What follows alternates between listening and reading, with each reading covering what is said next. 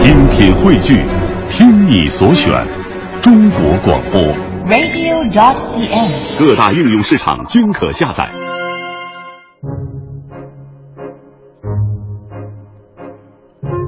欢迎各位啊，来到今天的大明脱口秀，我是大明。大家伙儿都知道啊，说这个社会上的行业门类特别的多，有三百六十行。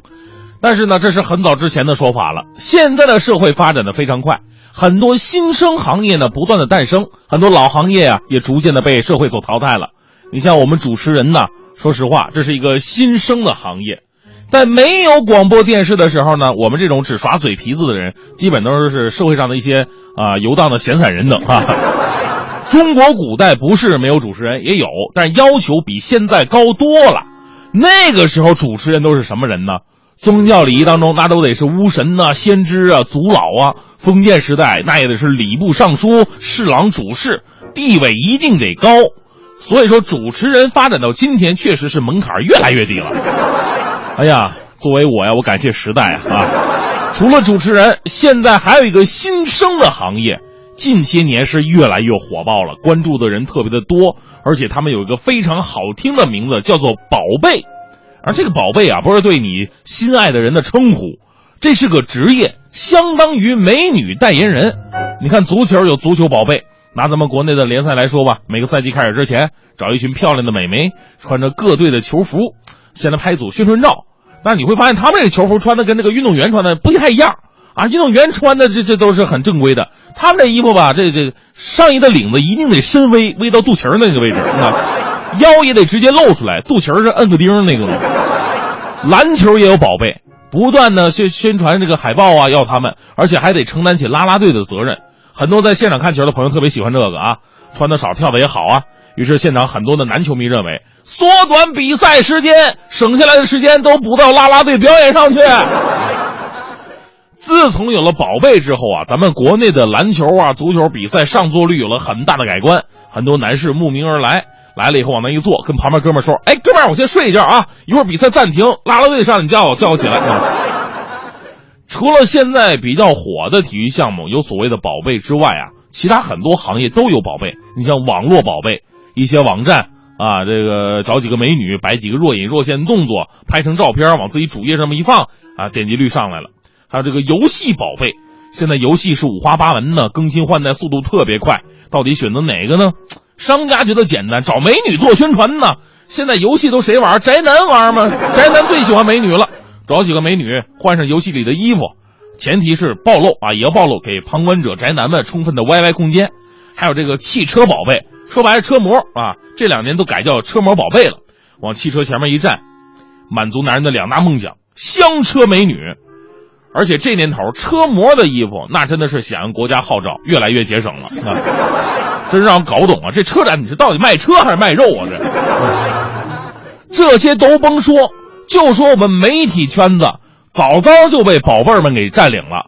很早之前有电视宝贝，有些电视节目收视率一直不怎么地，怎么办呢？把美女请过来，也不用他们说话，只要往那边一站，多给几个镜头就行了。你还别说，这招真挺好使。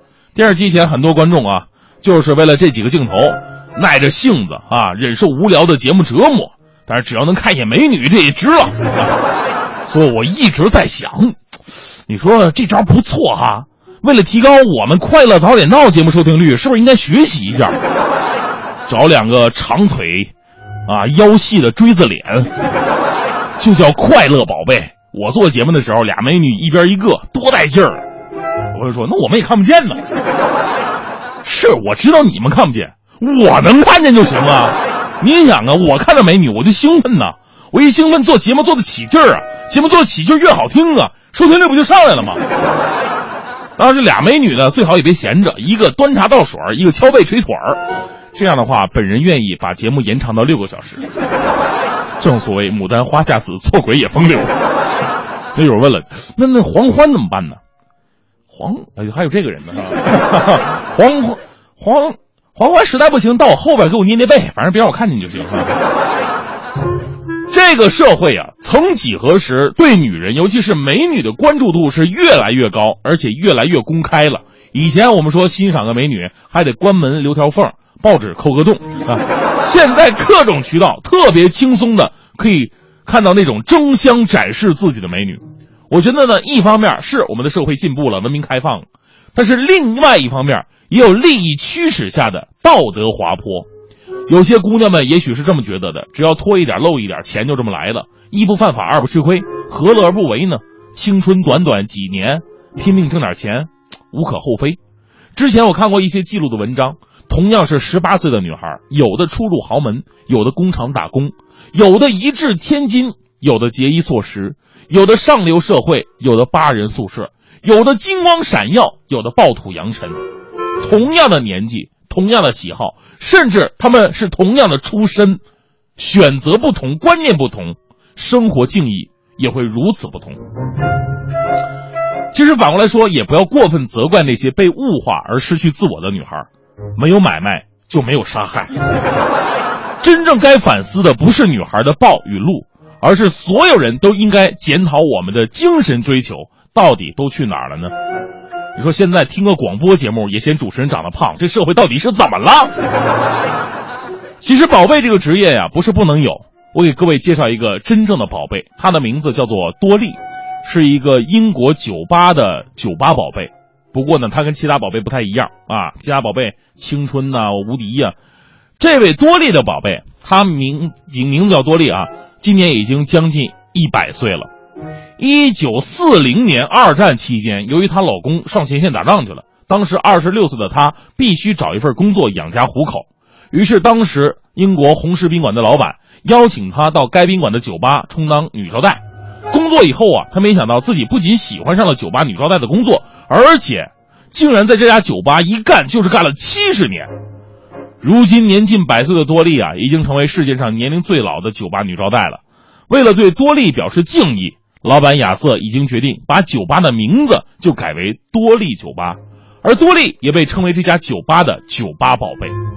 所以，我们说宝贝文化呢，不仅仅在于美女露多少肉，也在于她用时间、用努力为这个行业创造了多少的品牌价值。所以我正式收回刚才我要找什么俩长腿细腰的锥子脸做我节目宝贝的说法，因为从时间和努力上来看。黄欢才是这个节目唯一的宝贝。正所谓，家有一老，如有一宝。